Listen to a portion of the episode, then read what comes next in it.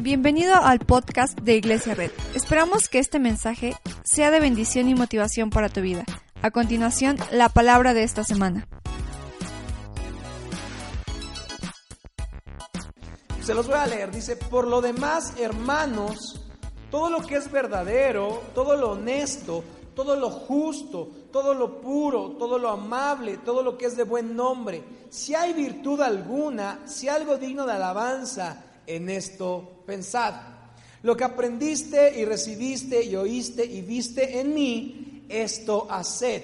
Y el Dios de paz estará con vosotros. ¿Por qué no hacemos una oración? Señor Jesús, te damos gracias por este día. Gracias, Padre, porque tú estás aquí. Abre nuestro corazón, abre nuestro entendimiento para que podamos tener una enseñanza grande. Te pedimos por la selección mexicana, Señor, ayúdalos. Haz algo, es un milagro, Dios. Todos decimos amén. Michael Pollan es una persona que se volvió un estudioso de los hábitos alimenticios. Hoy voy a hablar un poquito sobre los hábitos alimenticios. No te preocupes, no voy a volverme un chairo de comida. Michael, Michael Pollan y Brian Wansik dijeron que nuestra hambre está aprendida. O sea, que todo lo que comemos y todo lo que deseamos en nuestra vida es algo que hemos aprendido de nuestra infancia. Eso significa que todo lo que tenemos antojo, todo lo que deseamos comer en nuestra vida es algo que alguien nos enseñó. Estas dos personas que les mencioné al inicio estudiaron los hábitos de las personas y se dieron cuenta que lo que comemos diariamente es ahora, actualmente, ya es mucho mercadotecnia. Si tú te pones a pensar, los primeros antojos que tienes en este momento pueden ser enseñados por la mercadotecnia y por las revistas y por la tele. Un producto, un producto ejemplo es Coca-Cola. A mí realmente no me gusta la Coca-Cola, no tomo refresco, no les digo que hagan o que no hagan, pero si te das cuenta, ese, la, la, mercadotecnia lo ha implantado tanto en nuestra cultura que ahora ya no se siente comida familiar si no hay una coca en medio, ¿cierto o no? Y está el tío y, pues, ¿qué vamos a comer si no hay coca, no? Ve, sobrino, vete por la coca. Y no empiezan a comer hasta que no esté la coca. No voy a decir si es bueno o es malo, pero lo que voy a decir es que todas las, todo el hambre que tenemos, todos los antojos que tenemos son aprendidos. Nos enseñaron, nos, los están metiendo en la cabeza. Digo, no quiero ponerme chairo de que el sistema nos controla y, y solo vemos lo que, lo, que, lo que el PRI quiere, ¿no? Nada, nada, nada. Pero sí quiero decir que los, eh, los estudios de mercado de los, de los empaques y de las cosas que comemos están realizados y están hechos para que nosotros se nos antojen más la comida. Entonces, estos estudiosos, uno de ellos, Michael Pollan, dejó unas reglas que me parecieron interesantes de compartir hablando sobre la comida. Son un total de 64 reglas, no voy a decir todas, pero quiero compartirte unas pocas hoy. Michael Pollan decía, no comas nada que tu abuela no sepa pronunciar. Otra regla que dijo en las múltiples 64 dijo, procura omitir comidas que ves en televisión. Luego dice, pasa el tiempo disfrutando la comida el mismo tiempo que la cocinaste. Y la cuarta, bueno, no cuarta, bueno, en cuarta en mi lista, pero no sé qué número era de las 64, que yo creo que todos conocemos, es desayuna como rey, come como príncipe y cena como mendigo. Ahora, no hay peor enemigo para un mexicano que la frase tienes que comer bien. No se puede. O sea, los mexicanos odiamos, odiamos la frase tienes que comer bien tanto como odiamos a Luisito Rey. Es chocoso. O sea, vas con tu abuela, vas con tu hermano, es típico que todos tenemos un hermano que sale a correr, que es más delgado, y nos dice, tienes que comer mejor. Ah, y vamos con otro lado y otro vaso de coca. Entonces, la comida mexicana nos hace una misión casi imposible comer bien.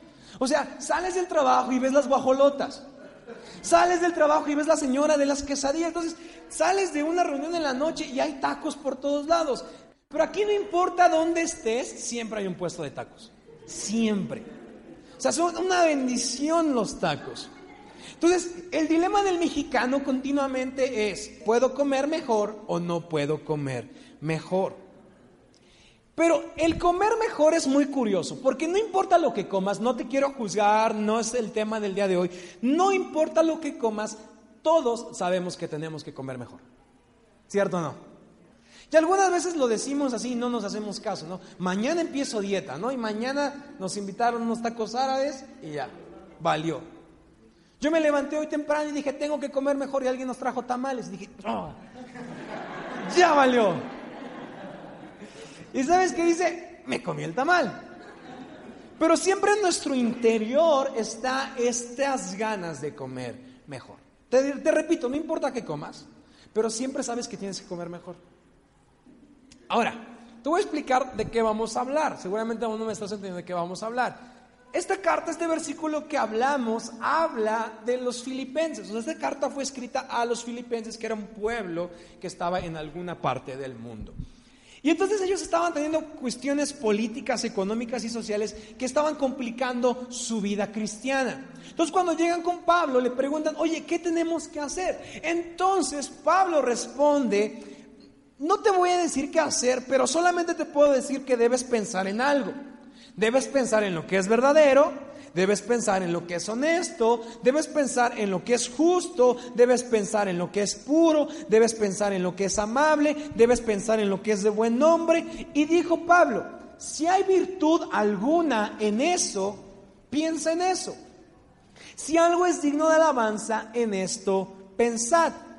O sea, los, los, filipenses estaban confundidos porque en su momento, ese, en ese momento, los filipenses tenían muchas cosas que estaban como bombardeando su vida, pues, que, que hacía que su vida cristiana fuera complicada. Entonces los filipenses dijeron, ¿qué tenemos que hacer, Pablo? ¿Qué tenemos que hacer? Y entonces Pablo les da una receta de lo que tienen que hacer. Y los filipenses sabían que tenían que hacer algo. No importa cuántas veces has venido a este lugar, no importa qué religión tienes, no importa qué edad tienes, pero sabes, así como sabes que tienes que comer mejor, sabes que tienes que hacer algo mejor por tu vida. Todos sabemos que tenemos que hacer algo y a lo mejor el mundo nos está bombardeando, las cuestiones políticas están complicadas, que el PRI contra el PAN, contra el, contra el Andrés Manuel, y entonces estamos así como, ¿qué vamos a hacer? Y entonces cuando nos dejamos que el mundo moldee nuestro corazón y empezamos a pensar y a comer comida chatarra usando esta analogía, nos empezamos a distraer del lugar a donde vamos. Cuando los filipenses le preguntaron, ¿qué tenemos que hacer? Pablo le dijo, no te voy a decir qué tienes que, hacer o qué tienes que dejar de hacer, sino que te voy a decir en qué tienes que pensar. En dónde tiene que estar tu qué? Tu corazón. Entonces, Pablo rompió esta discusión y dijo, no te voy a decir qué tienes que hacer o qué no tienes que hacer. Lo que te voy a decir es a dónde tiene que estar puesto tu corazón. Hola. ¿A dónde tiene que estar caminando tu vida? ¿En qué tienes que pensar? Entonces yo pienso este catálogo de cosas como una receta que te da el nutriólogo, si ha sido, que te da el doctor, que, te, que dices, doctor, ¿qué tengo que hacer para mejorarme? ¿No? Dos paracetamol, dos no sé qué, ta, ta, ta. Entonces la vas leyendo y entonces vas diciendo, ah, tengo que hacer esto, tengo que hacer otro, tengo que hacer otro, tengo que hacer otro. Y entonces cuando tú analizas todo lo honesto, todo lo justo, todo lo verdadero y todo lo de buen nombre, es como un catálogo de lo que tiene que estar en nuestro corazón. Entonces, cuando esas cosas están en nuestro corazón, significa que hay otras que tenemos que qué? Que dejar. Hay otras cosas que tenemos que sacar. Es que el cristianismo no está definido con qué hacemos o qué tan bonitos parecemos, sino está definido con lo que hay en nuestro corazón, con lo que estamos pensando el día de hoy. Podemos venir muy metaleros, podemos venir muy trajeados, pero al final eso no importa porque vimos hace ocho días que la realidad que a donde estoy yendo lo está definiendo mi corazón. Ahora, el problema no es solo comer, el problema no es solo hacer cosas, el problema es que queremos comer.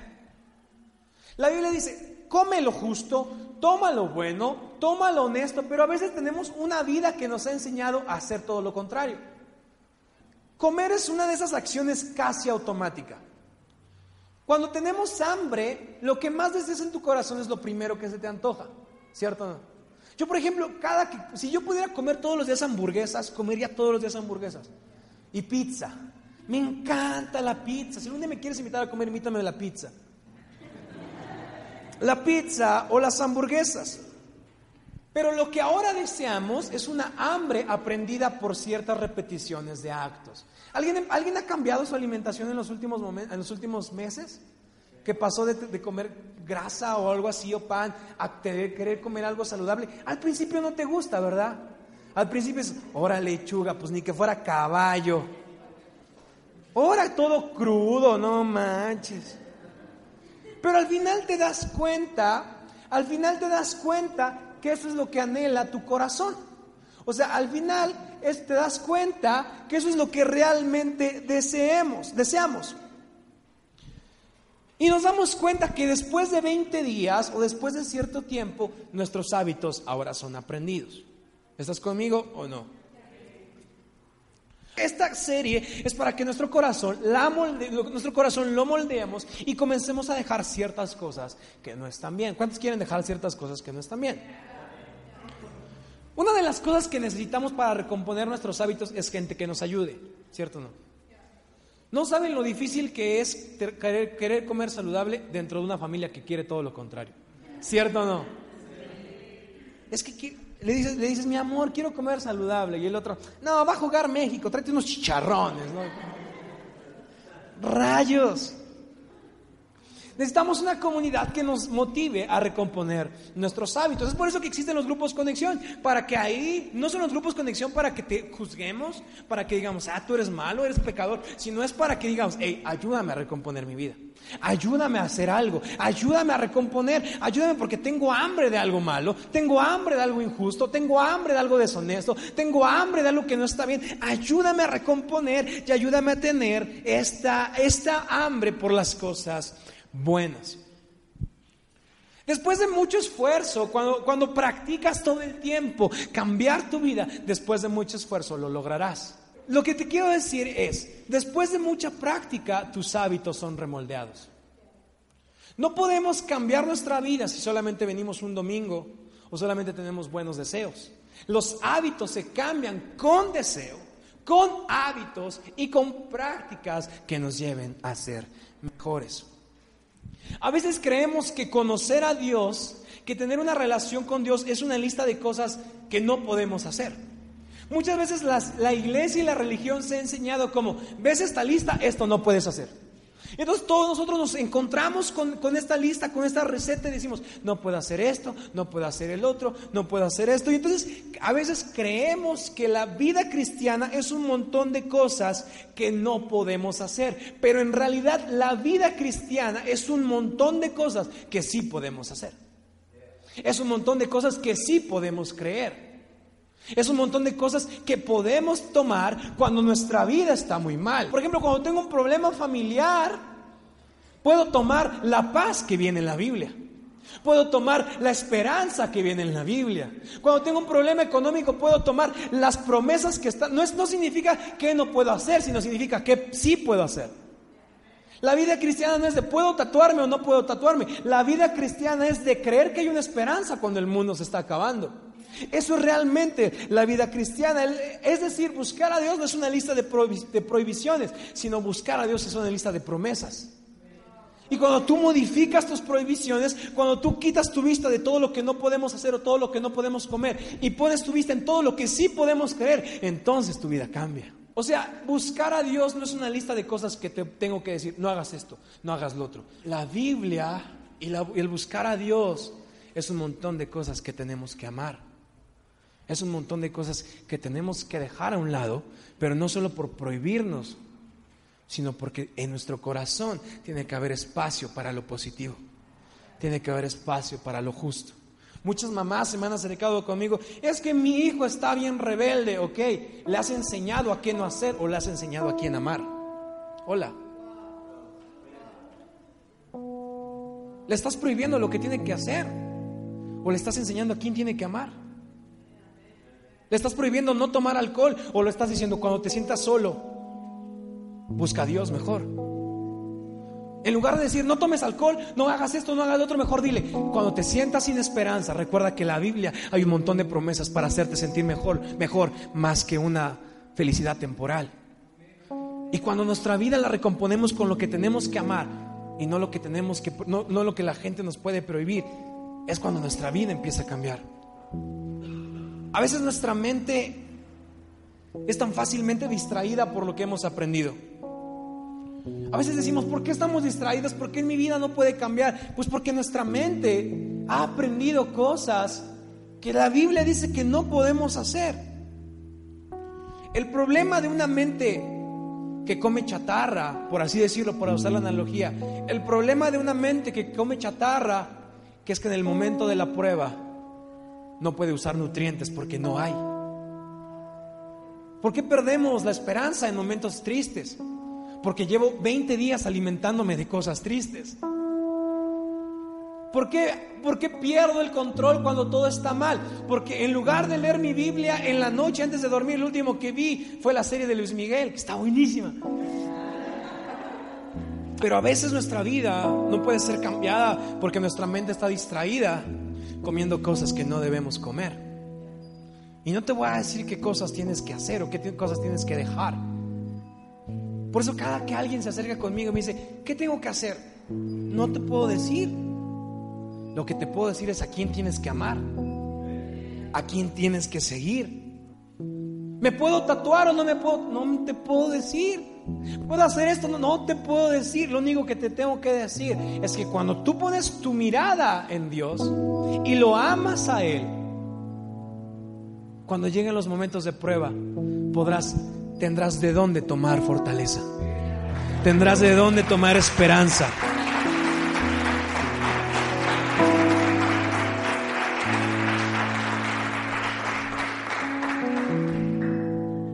¿Qué pasa cuando busques valentía y no consumiste valentía? No estará.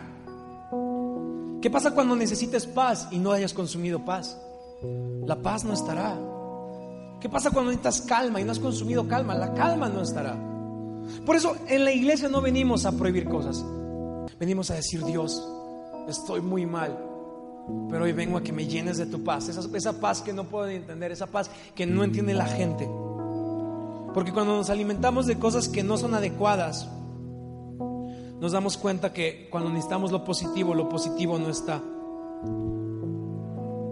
El concepto de una vida en plenitud, todo mundo quiere. Yo quiero vivir una vida en plenitud, pero no podemos vivir una vida completa si nuestra mente está puesta en cosas efímeras.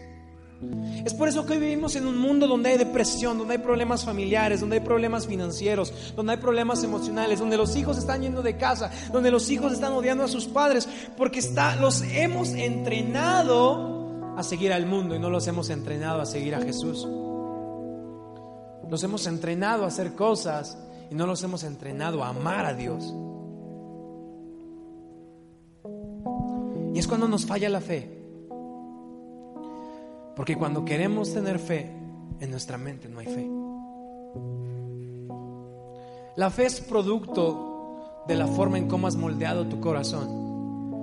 Déjame decirte esto, en tu vida va a haber muchas tragedias. Quisiera que no, pero vas a perder gente, vas a romper con una relación que pensaste que era estable, vas a perder un trabajo. Y algunos pueden ser tragedias más fuertes, pero en medio de esas tragedias te quiero preguntar esto. ¿qué vas a consumir? ¿Vas a consumir paz o vas a consumir ansiedad? Cuando el trabajo no esté funcionando, ¿qué vas a consumir? ¿Vas a consumir bendición o vas a consumir desesperación y dejar tirado el trabajo? La Biblia dice, dichosos los que tienen hambre y sed de justicia, porque serán saciados. Dichosos los que tienen hambre de cosas justas, porque eso tendrán. Dichosos los que tienen hambre de paz, porque tendrán paz. Dichosos los que tienen hambre de esperanza, porque tendrán esperanza. Dichosos los que tienen hambre de amor, porque tendrán amor. Dichosos los que tienen hambre de sinceridad, porque tendrán sinceridad. Dichosos los que tienen hambre de honestidad, porque tendrán honestidad. Dichosos los que tienen hambre de sed de justicia, porque cuando nosotros tenemos hambre y saciamos esa necesidad con la fuente de agua viva que es Jesús, cuando todo se derrumbe, permaneceré de pie. Porque mi esperanza no está en lo efímero de la tierra, sino está en lo eterno que es el Señor. Y cuando todo esté cayendo, y cuando todo se esté derrumbando, y cuando mi mamá esté en un hospital, y cuando tus padres te estén abandonando, y cuando tus padres se estén divorciando, te mantendrás en pie, porque has consumido esperanza, porque has consumido paz. Y aunque todo el mundo se caiga a tu alrededor, tú levantarás tu mano y le dirás, Jesús, no me dejes caer, porque sé he consumido tu paz. Te he amado toda mi vida, te he amado toda mi juventud. Voy todos los domingos a la iglesia, no por lo que yo puedo hacer para ti, sino lo que tú puedes hacer por mí.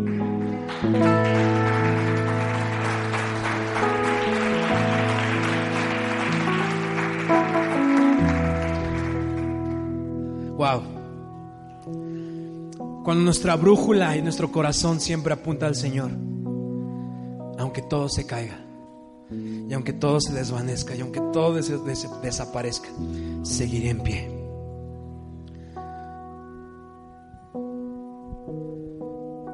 A veces pensamos que ver un milagro de Dios es acerca de apariencia, es acerca de cómo vengo vestido, de cuánto ofrendo, de cuánto tengo. Pero vivir una vida plena con Dios no es acerca de las cosas que hay externas, sino de las cosas que hay internas es de las cosas en las que creemos. Está increíble cómo la solución de todos los problemas es pensar en lo positivo, es pensar en la paz, es pensar en el amor. Y muchos de ustedes tienen pensamientos que los atormentan, cosas que han estado en el pasado y que los siguen sujetando cosas que los ha lastimado y siguen ahí. Pablo no le dijo a los filipenses, piensa en lo que hizo, te hizo tu novio de tercero de secundaria. Y así tendrás vida. Dijo, piensa en lo bueno, piensa en lo justo, piensa en lo honesto. Porque cuando venga la necesidad, tu mente está puesta en lo honesto. Tu mente está puesta en la salvación. Y cuando la gente venga a juzgarte porque has tenido fracasos y errores en tu vida, no podrás voltear a verlos porque tu mente está en lo honesto. Porque tu mente está en lo que hemos aprendido de Jesús. Y hoy hay momentos, hoy hay pensamientos en nuestra vida, pensamientos de nuestro pasado, de nuestro, de alguien que nos ha abandonado y los hemos entrenado para que estén ahí. Y a veces vemos un pensamiento y decimos que se vaya, que se vaya. Pero pensamientos que los dejamos ir son pensamientos que regresan. Hoy te pregunto algo. ¿Qué hábitos o acciones te están deteniendo del lugar donde Dios quiere que estés? Hola. ¿Qué cosas estás haciendo diariamente que te están impidiendo de avanzar en el reino? Cuando Dios y el Espíritu nos encuentra en nuestro día a día, en nuestros hábitos, en nuestras acciones.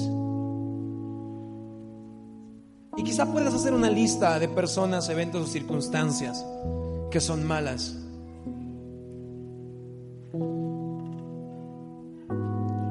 Pero sabes una cosa, hoy debemos sujetar esos pensamientos a los pies de la cruz.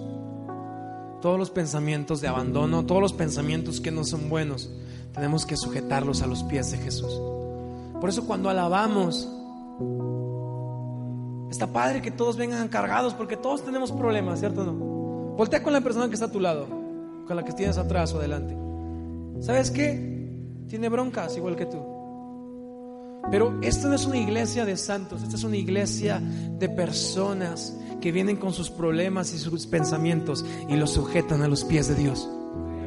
Y en la adoración, aunque no entendamos, aunque mis manos no quieran levantarse, aunque no puedo sonreír y aunque no quiero, yo le digo, Dios, por favor, sujete estos pensamientos. Porque nuestra mente tiene que ser entrenada a consumir lo positivo. Nuestra mente tiene que ser entrenada a consumir lo justo. No te voy a decir qué hacer o qué no hacer. Cada que quieras hacer algo, dile, pregúntate, ¿esto es bueno? ¿Esto es justo? ¿Podría hacer lo que estoy por hacer? ¿Podría hacerlo con Jesús? Hay dos tipos de personas, los que creen que están en su situación por mala suerte o por mal de ojo y los que saben que están en, esa situación por sus hábitos. Hola. ¿Qué tipo de persona quieres ser? Ah, no sé por qué estoy gordo. Yo, a Dios así me hizo. No, manito. Te echaste seis tacos de carnitas antes de venir a la iglesia. Cuando entrenas a tu mente a tener un pensamiento de vida, un pensamiento de paz, un pensamiento de prosperidad, el mundo se va a caer a tu alrededor, pero Dios estará contigo. El mundo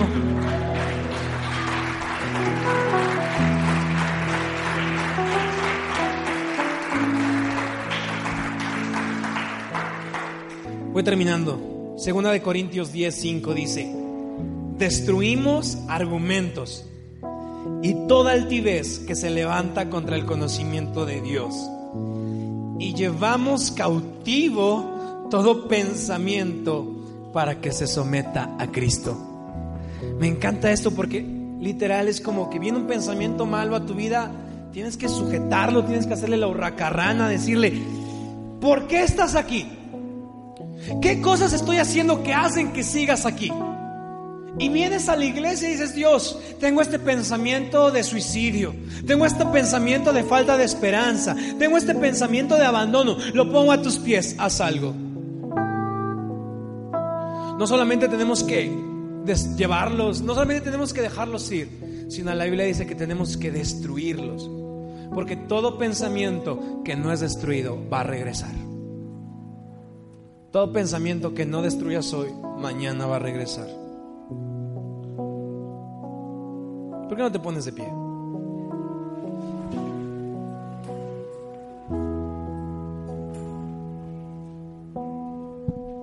Déjame decirte esto. Dios te encuentra en lo cotidiano de tus acciones. Dios te encuentra en lo cotidiano de tus hábitos. Dios te encuentra en lo cotidiano de tus pensamientos. Y a muchos de ustedes alguien les ha dicho pensamientos malos. Ha hecho que su corazón esté moldeado de una forma complicada, diferente. Algunos de ustedes los, los ha lastimado y les han dicho que no son suficientes. Algunos han sido engañados, han sido engañadas. Algunos han perdido un padre, algunos han perdido una madre. Algunos han perdido un trabajo. Algunos han perdido una relación. Algunos han perdido un hijo. Algunos a lo mejor no han perdido nada, pero todos los días tienen pensamientos negativos de parte incluso de sus padres, de sus amigos, de sus hermanos.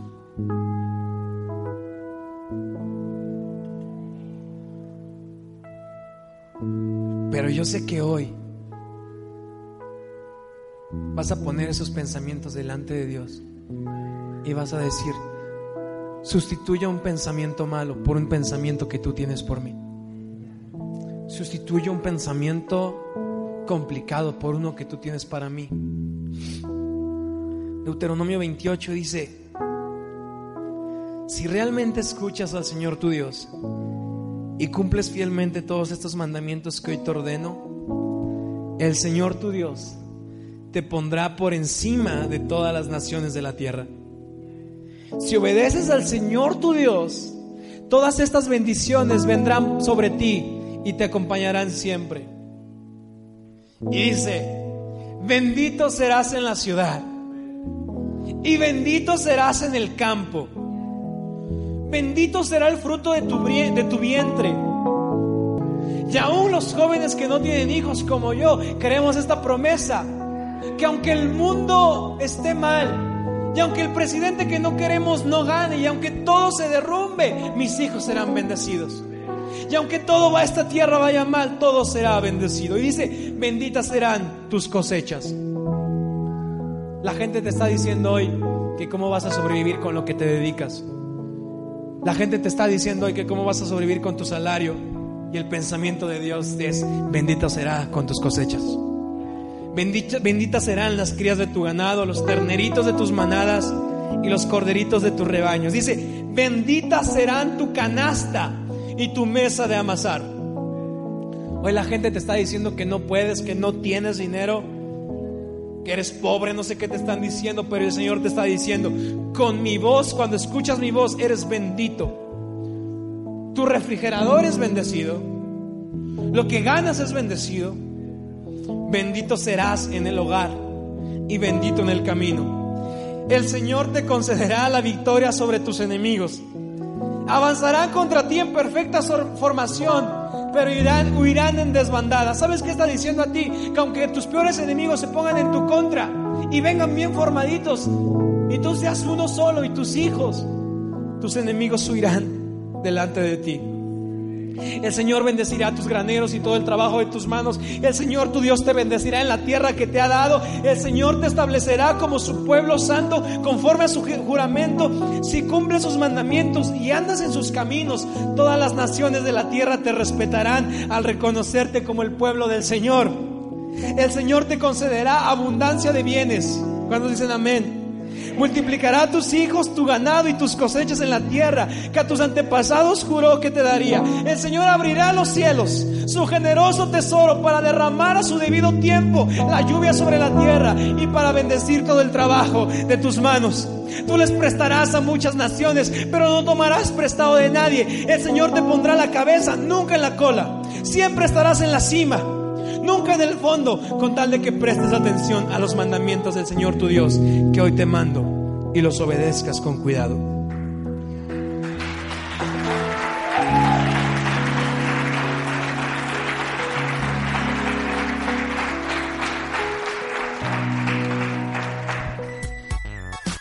Gracias por escuchar nuestro podcast. Te invitamos a conocer más de nosotros en nuestras redes sociales. Búscanos como arroba iglesia red. Y si vives en Tlaxcala, no olvides visitarnos este domingo.